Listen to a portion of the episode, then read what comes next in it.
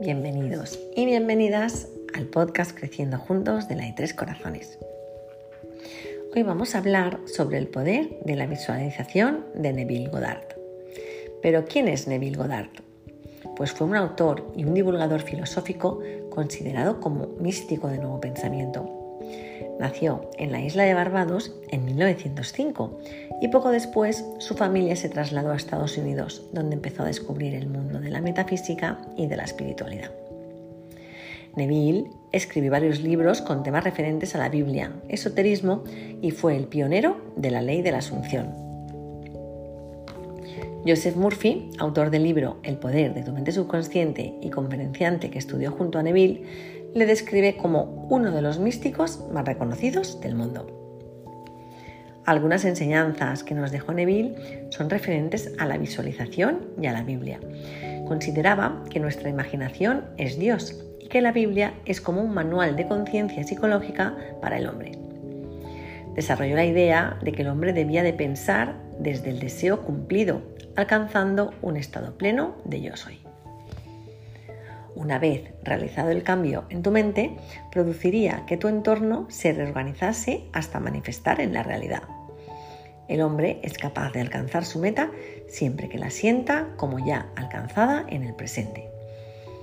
También nos enseña que nuestras emociones y nuestros sentimientos son la clave para crear nuestra realidad y que podemos controlar nuestra vida simplemente cambiando la forma en que nos sentimos.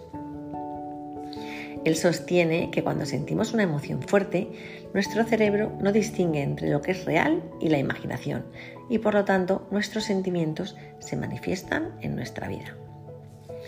Y aquí os dejamos las frases que ha seleccionado Laura sobre este autor que seguro, seguro te van a hacer reflexionar. Vamos allá. Simplemente atrévete a asumir que tú eres quien realmente quieres ser.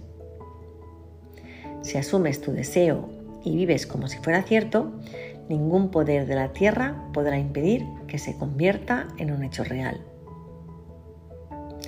No es lo que quieres lo que atraes, atraes lo que crees que es verdad. El mundo es un espejo reflejando siempre lo que estás haciendo dentro de ti. Ser consciente de ser pobre mientras uno reza para tener riqueza es ser recompensado con aquello que uno es consciente de ser, es decir, con pobreza. Para que las oraciones tengan éxito deben ser afirmadas y apropiadas. Adopta la conciencia positiva de la cosa deseada. Cada persona nace con un poder infinito contra el cual ninguna fuerza terrenal tiene el menor significado. El estado de ánimo decide la suerte de las personas en lugar de ser la suerte la que decide el estado de ánimo. La verdad depende de la intensidad de la imaginación, no de los hechos. La imaginación es el comienzo de la creación. Imaginas lo que deseas y luego crees que es verdad. Todos los sueños pueden ser realizados por aquellos que son lo suficientemente disciplinados como para creerlo. Si cambiaran tu estado de ánimo, las circunstancias cambiarían. Cambia tu concepción de ti mismo y cambiarás automáticamente el mundo en el que vives.